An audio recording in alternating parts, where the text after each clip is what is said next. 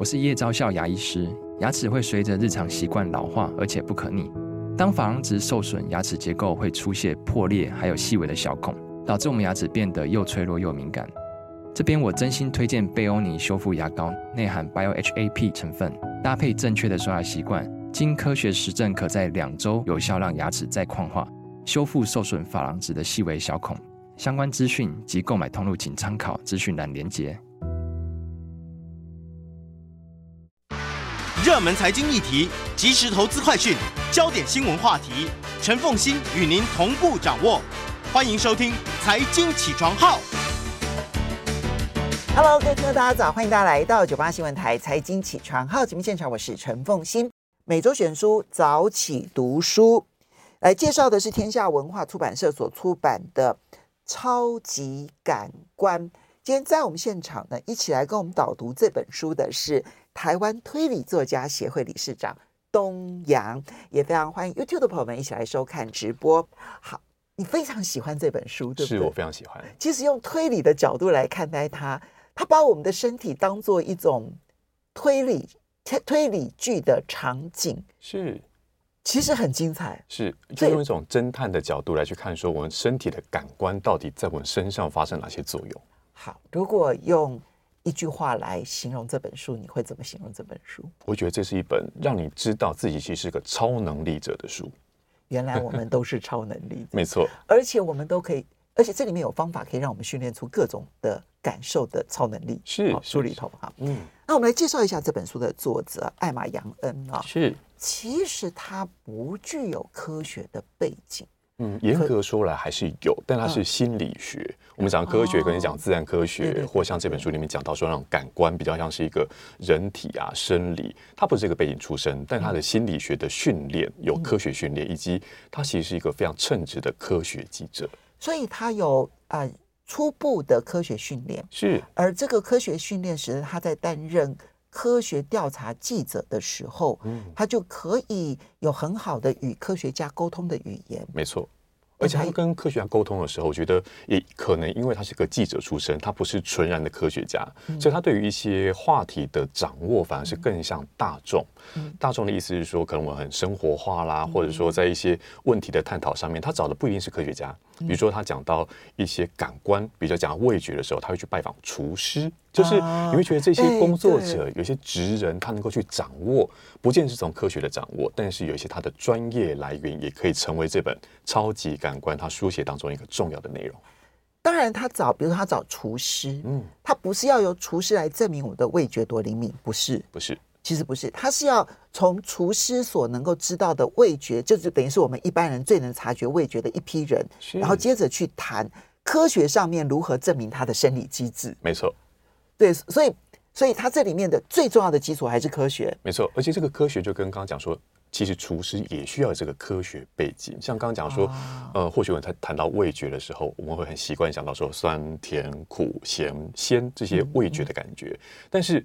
呃，厨师会告诉你说，诶，为什么咸跟白是画上等号的？你看一个东西是白色的，你可能很快会联想到咸味的原因，可能是因为，诶，我们看到多数盐巴是白色结晶体，所以白跟咸的感觉，以及像有些你看到，比如说我举个例子，一个杯子，白色的杯子装咖啡，跟透明的杯子装咖啡，喝起来的苦味会不一样。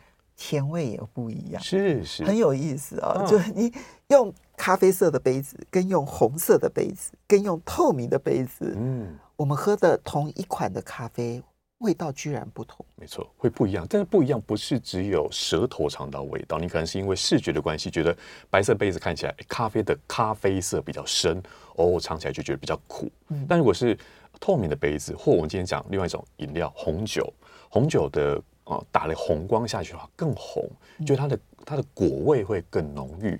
就我们的视觉如何影响我们的味觉？没错，所以这些感官其实是联动在一起的。它不只有说你舌头尝到、眼睛看到、耳朵听到，而且过去我们习惯谈的五官五感，其实更多。在这本书里头，它分析出有三十二种感官。所以我们过去所熟悉的就是视觉、听觉。味觉、嗅觉，还有这个触觉，嗯、事实上不止，对不对？三十二种。不过，当然，刚刚这个东阳有提到说，它里面就是在做很多调查的时候，颜色跟味觉之间的连接，而白可以连接到咸。坦白说，我在看这一段的时候呢，我觉得有点勉强。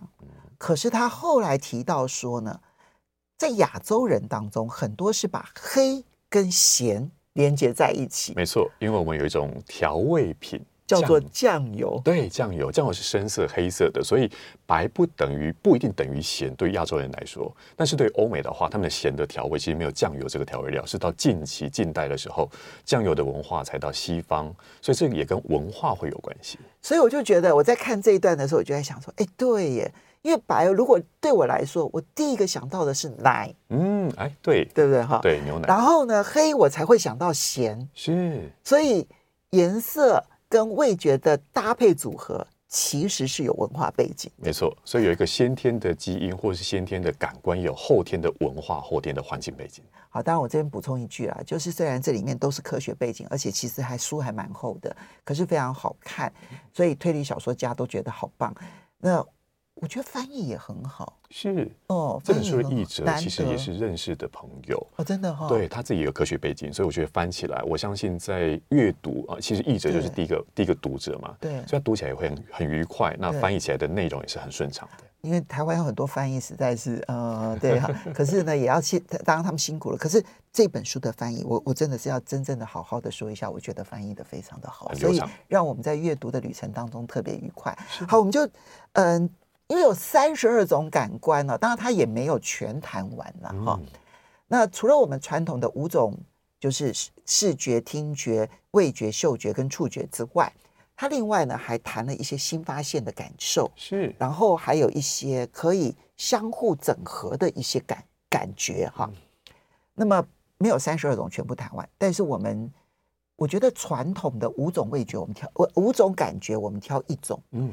然后呢，新发现的感觉，我们以及可以整合的感受，我们挑选几个让大家知道这些新感觉，我们平常我们好像没有察觉，但事实上对我们好重要。是。那东阳老师挑了味觉，对。视觉、听觉、味觉、嗅觉跟触觉，你为什么特别觉得味觉想要来跟大家分享？诶，我们谈到味觉，好像听起来是一种，但其实是像刚刚有提到的，有酸、甜、苦、咸、鲜五种的感受。那为什么会有这种感受？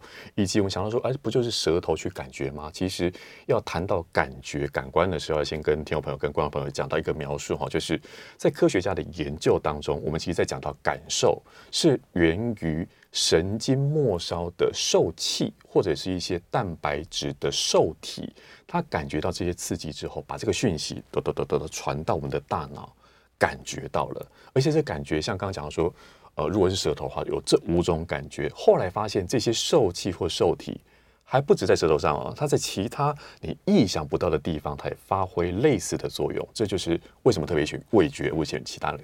刚刚东阳特别提到了受器或者。受体哈，就接收器跟接受体是哈，它就是刚刚好可以跟化学分子，就这种味道的化学分子结合，没错，结合了之后，它就可以侦测到说，哦，这个结合好多好多好多啊，赶快通知大脑是这个味道，是。哈，然后这边结合好多好多好多好多，然后就通知大脑，然后就好这个味道，嗯，那我们当然想象的就是说，那就一定。满布在我们的舌头跟嘴腔里头，嗯，这才是味觉来源。是，可是不是哎、欸？你知道它这里面很好玩哦，它我们的气道里头其实也会有这些受气受体，是肠胃道里头也会有受气受体。那这些都还不让人意外。有一种免疫细胞叫做吞噬细胞，嗯，里面也有这种受气受体。是，而且它做什么用呢？它吃东西用吗？然后呢？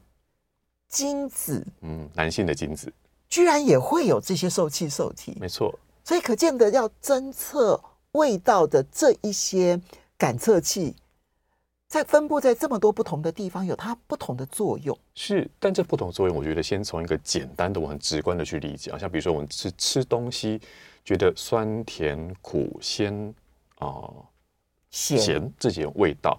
那其实我们在吃东西的时候，为什么会判断这些味道？不是让我觉得欢愉。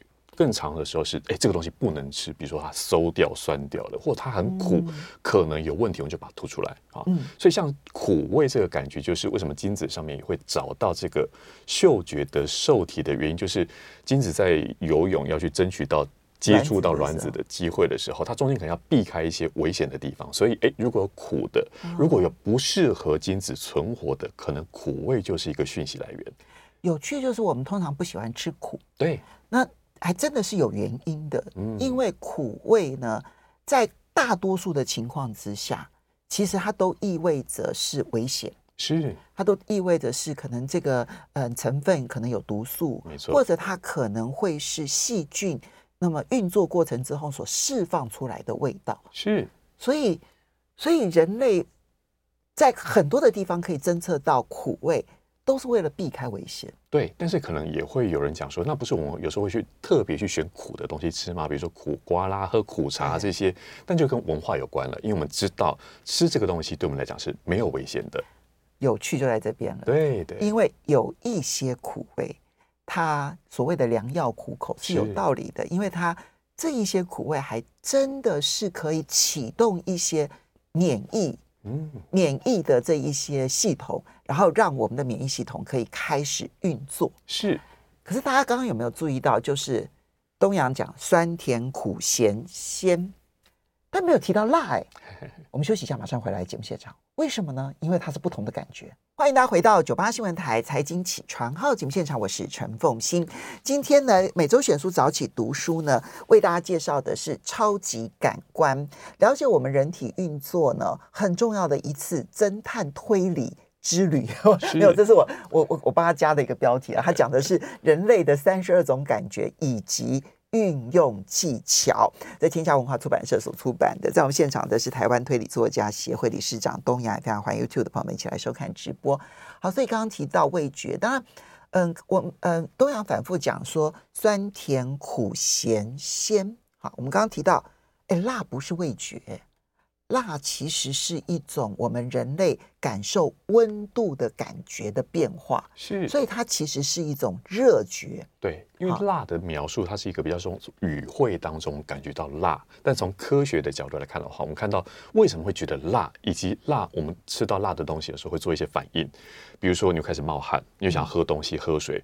可能喝水想的是要把那个辣味给去除掉，但是可能也连带的降温。所以后来就会连接到说，哎，接受到辣的来源是辣椒素，辣椒素会接触到哪一种受气，而让我们的感觉、我们的大脑感觉到辣的原因。哦，原来它是一种温度的感受。对，那种感受就像我们如果去哦，现在已经到秋天，但夏天，尤其是欧美人士，他们喜欢去做日光浴啊，在太阳下晒。那个晒到，假设不小心哦，那个防晒要抹抹少了，结果晒晒伤了以后，我不知道大家有没有这个经验。嗯，平常你可能冲水洗澡，那个温度是可能就某一个你舒服的温度，但如果你晒伤了，用同样的温度去洗澡，你，你会很烫。对对，你会觉得烫不可耐。是，而且那个烫不可耐，其实就是一个身体的保护机制，告诉你说，哎，已经有伤害造成了哦，所以不要再加注温度上去了。所以，假设我平常洗澡，我设定的是三十九度 C，嗯，好，比身体体温高一点。是，但是如果在我晒伤的时候，我可能会觉得三十六度对我来讲都太烫。没错，嗯，我可能只能够洗三十五度 C 是，甚至那种冲冷水澡啊，降温一下舒服一点。这就是它实际上面真的那个那个嗯，就是这种自我保护的这种求生的能力，真的就是我们所有的。感觉之所以会演化出来的重要原因，没错。像刚刚讲说那种味觉，你也是要避免吃到会让自己中毒甚至濒临死亡的那种危险的时候。嗯、所以刚刚讲那种烫、那种那种烫伤哈，那那个晒伤的感觉的时候，我们在描述晒伤的时候会讲到说刺刺痛痛、辣辣的，那个辣又跑出来了。对，以及这种当我在讲温度的时候，在那扩充去讲，不只是吃东西的辣，有时候你觉得呃，在在语文上面描述说啊，很温暖。这个温暖不见得是只有寒冷的时候披件衣服觉得温暖，或早上从被窝起来的时候觉得被窝是温暖的，还包括呃，猫猫狗狗抱在身上是温暖的。诶，除了体温之外，可能还有一些感受，以及你会觉得说，这个人带给我温暖的感觉，其实都有这些。这个人是辣妹，带给我辣辣的感觉，对，是真的，是真的，是真的。而且这种辣的感觉，或是热烫的感觉，在我们的身体。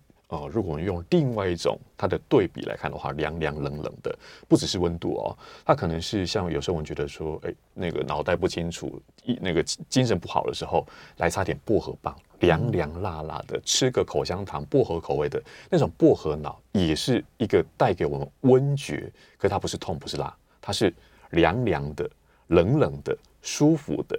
那这种温觉的上面的反应，其实就反映在我们的呃一些细胞的受气跟受体上面呈现出来，它会感觉到温度，以及连带这种温度，可能还包括食物哦。刚刚讲的可能是辣椒，但像肉桂吃起来觉得哦比较温暖，这也是跟温觉有关。好，当然了，其实在味觉的部分，我们做一个总结，因为刚刚我们虽然讲酸甜苦咸鲜，嗯，但事实上啊，嗯，主要的原因是因为啊。现在科学家要去证明某一种味觉，它其实很挑剔，是它必须要是特定的某一种味道，然后呢，有一个特定的一组蛋白质分子，它的受气是可以接收这个味道的，是。然后这个找到了之后，它才能够确定人类可以分辨这种味道，没错。但我们人类真的可以感受到的味道，可能远超过这五种，是。现在只是因为才研才研究确定了这五种是大家比较没有争议的。嗯，那有很多的味道我们可以感受到，可是科学家还没有证明找到那一些受体。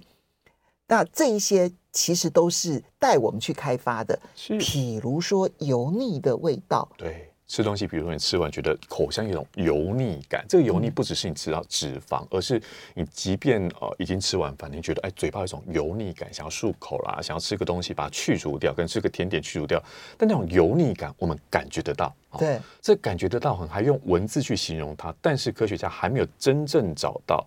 这种感觉，而这种感觉，像我们刚刚讲的说温觉啦、痛觉啦这种感觉之外，像比如说我们在运动完之后会觉得啊身体酸痛，那个酸不是嘴巴尝到的酸哈，是身体酸痛那种那种酸的感觉。连我们现在很多药布啦，然后用用外外敷的用品都会特别强调这种疗效的时候，哎，酸到底是什么感觉？它跟温觉跟我们在三十二种感官当中，跟哪些是连接在一起的？其实也是科学家现在正在探寻的一个话题。没错，所以我们刚刚讲，虽然我们都讲酸甜苦咸鲜，但事实上有很多的味道还待开发。嗯，比如我在书里头一直想要找麻的这个味道，可是就是找不到，这样子表示说科学家 现在还没有去理解，还还没办法找到。不是说它不存在，而是它还没有找到。嗯，好，所以这个是味觉。你知道，当我们知道说。味觉是这样的发展了，它其实对我们对我来讲有很多启发了。本本来就应该有这个启发，就是第一，就是我们对苦味的排斥是有道理的，嗯，因为通常苦味代表的是危险，是，所以有一些蔬菜吃起来苦苦的，那其实是真实的植物里头的毒素，嗯，好，那么所以一大早呢，就不要只喝橄榄菜汁，因为它里面的。这个部分的毒素量太大，是对身体不见得是那么的健康。不是说不能吃哦，不是不能吃，因为它其他的健康营养成分多于这个微量的毒素。是，只是你不要一大早去吃它。没错。然后每一个人的味觉受体啊，它的嗯基因会有突变。嗯，所以如果某个人他真的不喜欢吃什么，就不要勉强他。比如说香菜。是的，我告诉你，不吃香菜的人，这一部分的基因，它的受体是真的跟别人是不一样的。嗯，我就是不吃香菜的人，因为吃香菜跟不吃香菜的人，他们的受体感觉会是，其实香菜里头有一种成分，对，那种成分你吃下去。你的身体就排斥它，说这是有毒的，这是有害的。我会觉得全身臭一天呢。对对对，而且这种感觉，哎，不要轻忽这种感觉哦，不要去特别的勉强。就拿辣来讲，像那个非常辣的什么那种死神辣椒，你要去尝试，那个尝试也不是吃一口哈，而是吃一滴滴的那种感觉。有些人就会因此暴汗哈，的大量的流汗，然后心跳非常的快速。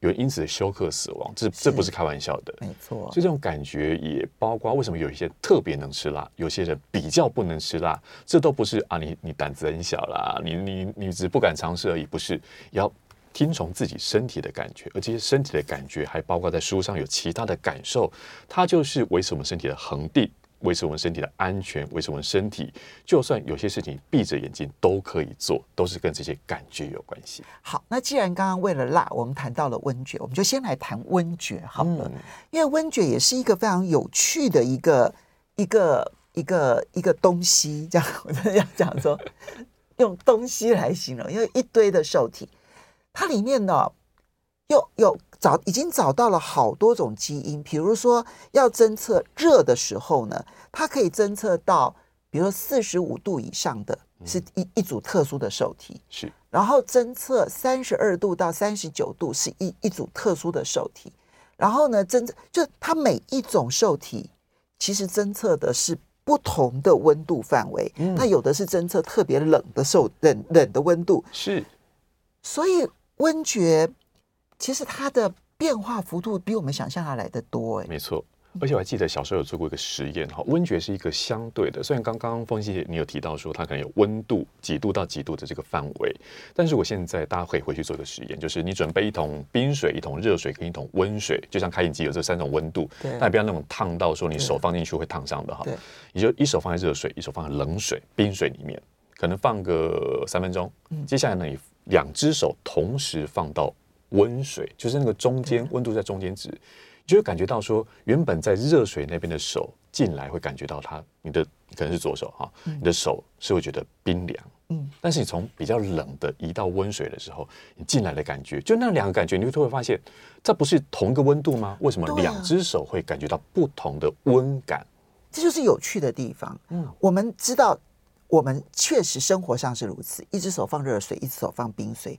接着两只手一起来放在温水里头，右手会觉得冷，左手会觉得热。嗯，那理论上来讲，既然我们刚刚讲，就是我们身体里头的某一个受体，它侦侦测到的温度范围，它理论上应该侦测绝对温度，是。可是事实上却可以侦测到差异温度。对，这个差异温度其实告诉我们大脑会让我们。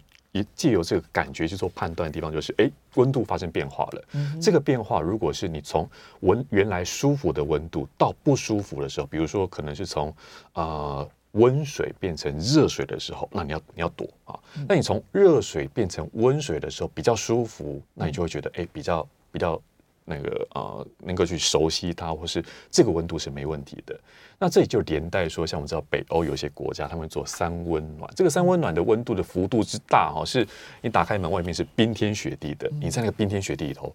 还不止在那空气当中，你可能是跳到水池里面去，然后在在在雪地上打滚，然后再迅速的冲回到不是只有房间温暖的开着暖气的房间，而是里头蒸汽浴，然后四五十度的蒸汽浴冲进去，冲进冲出。这对于如果你心脏还你还算年轻哦，心脏还算够有力的话，你不会有突然心肌梗塞问题的话，这种让血管让毛细孔迅速的。紧缩放松，其实也对我们的血压或是对我们的身体循环是有帮助的，而就在这个温度的改变差异上面。但如果你就是放任自己在那很热的地方或很冷的地方长时间的话，诶，你身体会受不了。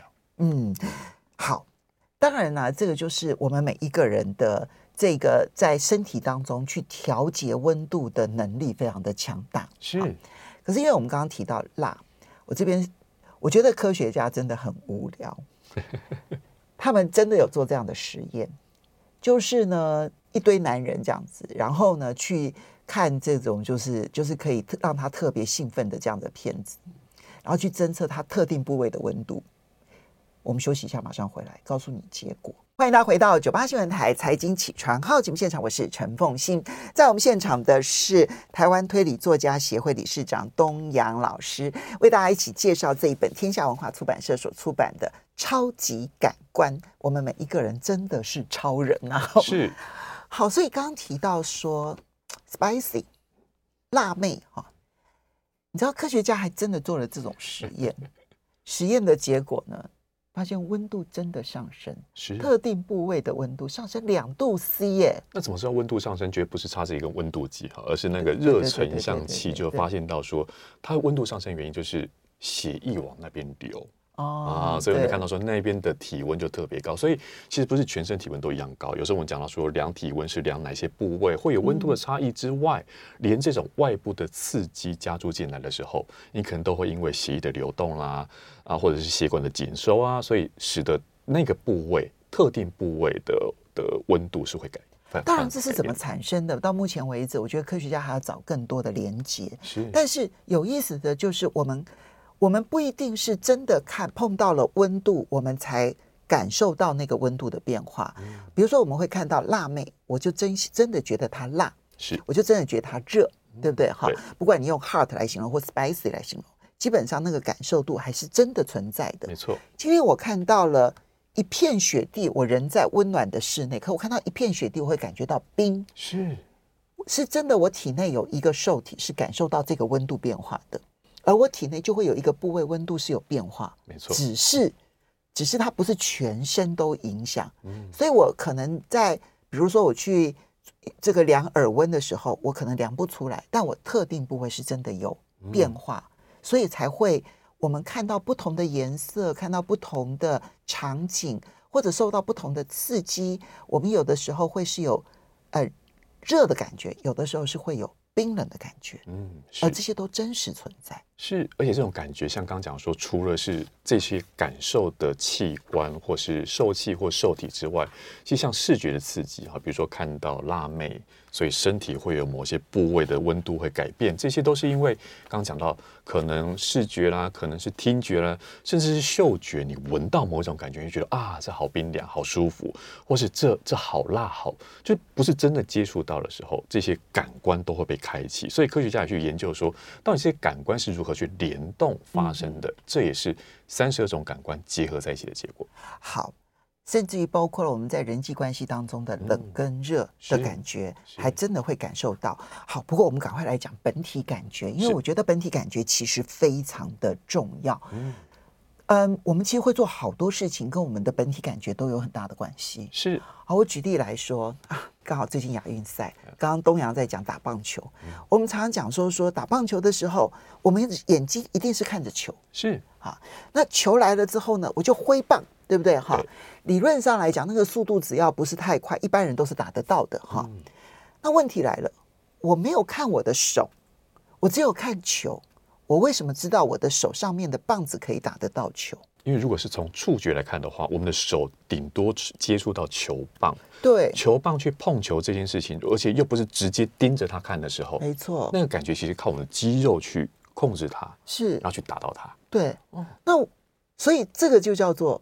本体感觉，如果你觉得本体感觉很难解释，这这就是一种本体感觉。或者我现在就秀给大家看哦，就是当我把眼睛闭起来，如果现在是看 YouTube 直播的话，我可以在眼睛闭着的状况下，用手去摸到书，而且去翻页。对，我可以去控制这些事情，它就是一种本体感觉。所以我不是用视觉来，我不纯粹用视觉来控制，是视觉是一个很强大的感觉能力。嗯，所以我们常常会只注意到视觉。是。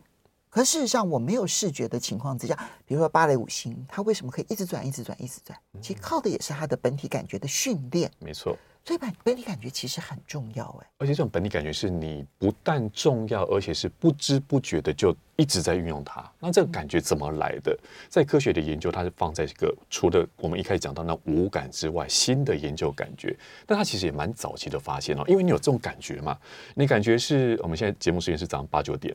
如果我们把时间往前推九个小时、十个小时，你在晚上睡觉的时候，可能睡觉想要起床、开灯、上厕所，那是一片暗的情况下说，你怎么可以去判断说啊？你可能想，我记得开关在哪里，嗯，但是手要等到你碰到开关的时候，你才知道碰到，所以手指如何去？透过我们的肌肉控制去开那个开关，它就是一种本体感觉，而这本体感觉的受气就源自于我们在肌肉当中，科学家找到了，在肌肉当中，在关节囊里面就看到这些受气，这些受气会透过它是感觉到，也从大脑发出指令去做这些动作的时候，也包括刚刚讲说芭蕾舞芭蕾舞者啦，或者是像打棒球，如果我们一般人来跳哈，就。踮起脚尖，像我踮起脚尖的不错，不会在那边旋转。那打棒球的话，是我可能碰到球就很勉强的，更不用想说打一次全垒打。嗯，但为什么这些专业人士、这些职业人士能够做那么好？就不断去训练，这就我节目开始的时候讲到说超能力，这就是他们的超能力。你经过锻炼，不断的去训练，训练他的敏锐度跟他的强化他的感受，而去控制他的时候，像打棒球，你不但要把球打出去，你要打到接不到的地方，全垒打墙之外，然后在在野手的选择的地方之外，对，这就厉害了。所以刚刚提到说肌肉啦、肌腱啦、嗯、关节囊里头，其实都存在的这一些。